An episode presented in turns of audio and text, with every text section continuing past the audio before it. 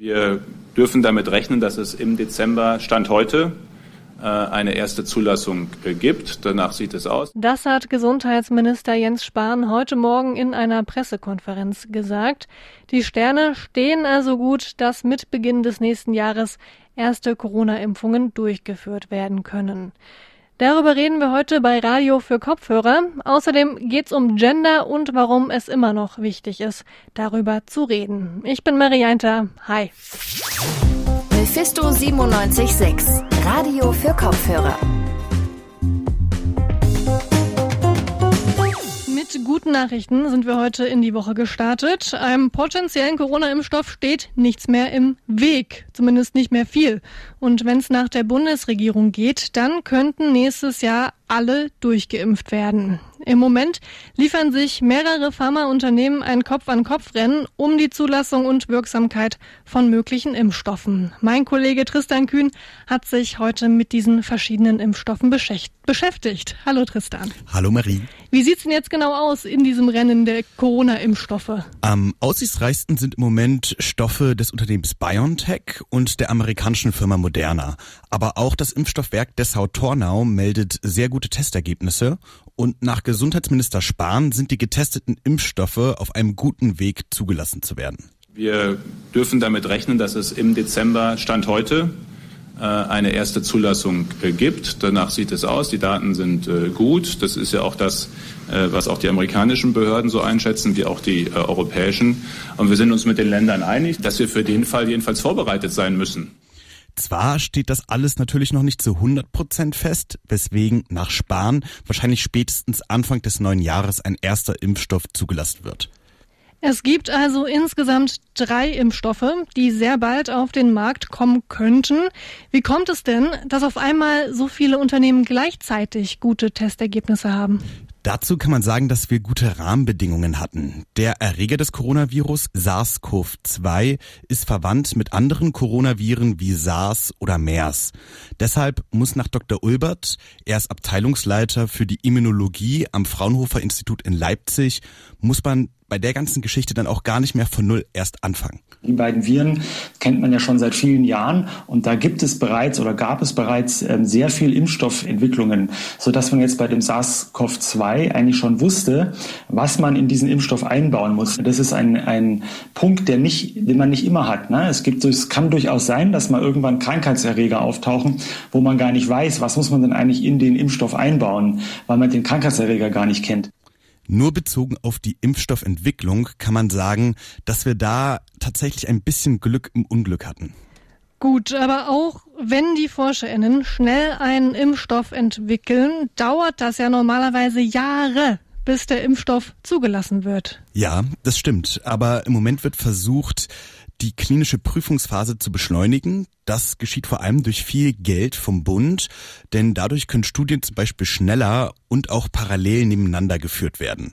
Die Zulassungsbehörden werden auch mit mehr Personal unterstützt, um Anträge insgesamt schneller bearbeiten zu können. Diese Prüfungsphasen, die sind ja dafür da, den Impfstoff sicher zu machen.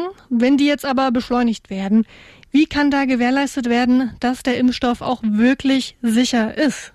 Für Dr. Sebastian Ulbert, Abteilungsleiter der Immunologie am Fraunhofer Institut in Leipzig, ist klar, dass ein Zulassungsverfahren selbst überhaupt erst gelingen kann, nachdem eine klinische Prüfung bereits erfolgreich abgeschlossen wurde. Die Priorität liegt eigentlich in der klinischen Zulassung oder klinischen Prüfung von Impfstoffen zunächst mal auf der Sicherheit. Also man macht erstmal Studien, um zu gucken, ob es Nebenwirkungen gibt. Und wenn er zugelassen wird, ist er gleichzeitig auch sicher. In diesen sogenannten Testphasen wird der Stoff zuerst an Tieren geprüft und später dann auch an freiwilligen Testpersonen. Diese Tests müssen erfolgreich sein, bevor das Zulassungsverfahren überhaupt erst beginnt. Deswegen produzieren einzelne HerstellerInnen auch schon, obwohl das klinische Prüfverfahren selbst noch läuft. Produktion und Prüfverfahren laufen also parallel nebeneinander ab. Das liegt daran, dass große Mengen an Impfdosen länger brauchen, um produziert zu werden. Das geschieht jedoch auf eigenem Risiko der Unternehmen, denn die klinischen Testverfahren werden zwar beschleunigt, aber nicht vereinfacht. Und laufen die drei klinischen Testverfahren nicht erfolgreich, wird dieser Impfstoff nicht zugelassen. Aber nach erfolgreichen Testphasen beginnen bald die ersten Zulassungsverfahren für Corona-Impfstoffe und sollten die nach gründlicher Prüfung dann ja zugelassen werden, die Impfstoffe, können wir wahrscheinlich nächstes Jahr wirklich mit einem Impfstoff gegen Corona rechnen. Danke dir, Tristan. Sehr gerne. Das Thema Gender sorgt nach wie vor für Diskussionen. Die einen halten es für unnötigen Gender-Wahnsinn, für die anderen sind Gendersternchen und Co. nicht mehr wegzudenken.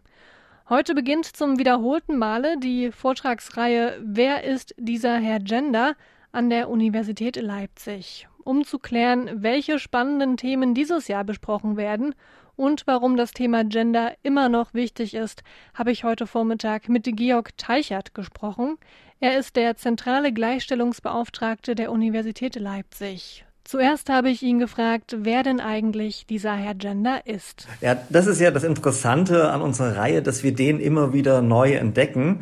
Ähm, das Ziel der Vortragsreihe ist zu zeigen, dass dieses ominöse Thema Gender oder Geschlechterforschung tatsächlich in unserem Alltag auch präsent ist. Und äh, diesmal widmen wir uns dem Thema Texten, also wo ist das Thema Geschlecht in Texten zu finden. Aber wir haben ihn auch schon in der Medizin und in der Bibel und bei Star Trek gefunden. Sie haben schon gesagt, es geht dieses Jahr um Texte. In welchen Texten suchen Sie denn oder in welchen Texten haben Sie denn den Herrn Gender dieses Jahr gefunden? Ja, in drei verschiedenen Veranstaltungen widmen wir unterschiedlichen, uns unterschiedlichen Textformen und äh, wir starten mit einem ähm, besonderen Art und Weise. Wir werden nämlich eine Lesung haben. Mit Jérôme C. Robinet wird ein Berliner Autor ähm, aus seinem Buch Mein Weg von einer weißen Frau zu einem äh, jungen Mann mit Migrationshintergrund lesen und anschließend für Fragen und Anmerkungen zur Verfügung stehen. Mein Weg von einer weißen Frau zu einem jungen Mann mit Migrationshintergrund heißt der Titel, haben Sie gerade gesagt. Ich finde den Titel auf alle Fälle, da kann man, muss man auf alle Fälle sofort hinhören. Was ist denn damit gemeint? Also Sie müssen ja jetzt nicht für den Autor sprechen, aber warum haben Sie dieses Buch ausgewählt? Uns geht es um Repräsentation und wir wollen auch zeigen, dass äh, Geschlecht doch nicht nur binär zu denken ist. Und Jérôme C. Robinet hat ähm, von seinen Erfahrungen geschrieben, die er als äh, ja, gebürtige biologische Frau ähm, hin zu einem Mann sozusagen gemacht hat. Er ist also ein sogenannter Transmann. Er hat die Transition hinter sich gebracht und beschreibt da in seinem Buch sehr eindrücklich die Erfahrungen und auch die Klischees, mit denen er sozusagen konfrontiert war. Und ähm, ja, das ist äh, eine sozusagen nicht bezahlte Werbung, aber es ist auf jeden Fall ein sehr, sehr spannendes Buch, auf das wir aufmerksam geworden sind. Und wir wollen uns ein bisschen mit ihm da unterhalten, wie sich Gesellschaft verändern muss, äh, damit das äh, mit Transpersonen einfacher ähm, haben, ihre, in ihrem ähm, Geschlecht zu leben. Welche anderen Texte oder Bücher haben Sie denn dieses Jahr noch im Repertoire? Ja, am 10. Dezember geht es zum Beispiel ähm, im Text Hand of a Woman, Geschlechterrollen im Krimi von Sherlock Holmes bis äh, Clarence Darling. Auch das eine spannende Rolle, äh, sozusagen ein spannendes Thema, wie denn Geschlechterkonstruktionen oder Geschlechterrollen im Krimi sind. Und am 14. Januar schließen wir dann äh, mit dem Thema autobiografisch Geschlecht und Behinderung im Comic ab. Und ich glaube, das Einschalten lohnt sich jedes, jedes Mal. Über Zoom kann man sich da dazuschalten, wie ich das verstanden habe. Das heißt, jeder kann theoretisch, egal wie es ihm oder ihr geht, ja, einfach dabei sein. Genau, normalerweise findet die Veranstaltung in Präsenz in der Stadtbibliothek statt, weil wir ganz gezielt auch den öffentlichen Raum gewählt haben, um auch mit BürgerInnen ins Gespräch zu kommen und nicht nur an der Universität zu bleiben. Ja, Corona-bedingt können wir natürlich keine Präsenzveranstaltung machen, aber es hat auch viele Vorteile. Man kann sich von zu Hause aus, äh, aus dem Wohnzimmer, aus der Küche oder wo auch immer zuschalten und tatsächlich ist jede und jeder gerne eingeladen, ähm, sich an der Lesung oder an den Vorträgen zu erfreuen und sich zu beteiligen. Die Ringvorlesung des Moduls Genderkompetenzen, die ist auch für Gasthörerinnen und Gasthörer offen. Die Vorlesung morgen, die dreht sich um Politik und Gender, gehalten von Dr. Daniel Schmidt vom Institut für Politikwissenschaften hier an der Uni Leipzig. Sollte das Thema Geschlecht tatsächlich eine politische Frage sein? Was denken Sie? Nur das, das Thema Geschlecht ist eine politische Frage, weil man kann Politik nicht ohne Geschlecht denken. Ja? Wir nennen das Gender Mainstreaming und tatsächlich haben Entscheidungen, die in der Politik getroffen werden, immer unterschiedliche Auswirkungen auf die ähm, ja, unterschiedlichen Geschlechter. Und deshalb ist es aus meiner Perspektive völlig berechtigt, äh, das zusammen zu denken und es muss viel stärker miteinander gedacht werden. Und ich sage auch für unsere Universität, äh, dass wir beim Thema Gender und Gender Budgeting noch weiter vorangehen müssen. Also klares Ja, Geschlecht und Politik gehört zusammen. Sie haben es gerade schon selbst angesprochen. Sie sind an der Uni Leipzig Gleichstellungsbeauftragter und das Thema Gender ist hier, zumindest auch in meiner Wahrnehmung, seit einigen Jahren Thema. Haben wir in den letzten Jahren Fortschritte gemacht diesbezüglich? Ja, ich bin seit zehn Jahren Gleichstellungsbeauftragte und kann deshalb sagen, die Zahlen haben sich deutlich verbessert. Starteten wir noch bei 17 äh, Prozent Professorinnenquote im Jahr 2010, so sind wir mittlerweile bei 27 Prozent angelangt. Das heißt, wir haben da eine signifikante Steigerung hinbekommen. Aber man darf sich keiner Illusion hingeben. Auch im Alltag äh, haben wir noch vieles zu tun. Es gibt Diskriminierung in Stellenbesetzungsverfahren. Ähm, es gibt Diskriminierung und Beleidigungen im Alltag. Es gibt Sexismus. Es ist äh, nicht alles so familienfreundlich, wie es soll. Das heißt, wir haben schon sehr, sehr viel erreicht und wir sind sicherlich auch eine Universität, äh, bei der das Thema hoch auf der Agenda ähm, steht. Aber wir müssen auch weiter sozusagen noch viel in dem Bereich voranbringen. Die Vortragsreihe Wer ist dieser Herr Gender, die findet seit einigen Jahren regelmäßig statt. Warum denken Sie denn, ist diese Regelmäßigkeit noch notwendig, wenn es um das Thema Gender geht? Also ich würde sagen, weil es zum einen die Menschen interessiert, das ist ja das Schöne, wir machen das ja nicht nur für uns als Team, aber ich glaube, dass ähm, wir regelmäßig zeigen können, dass in den unterschiedlichsten Wissenschaftsdisziplinen, Wissenschaftsfeldern überall Geschlecht drin ist und es auch immer neue Erkenntnisse aus der Geschlechterforschung gibt. Und dabei dürfen wir auch nicht vergessen, dass wir zwar an der Universität sind, aber wir haben auch einen gesellschaftlichen Auftrag.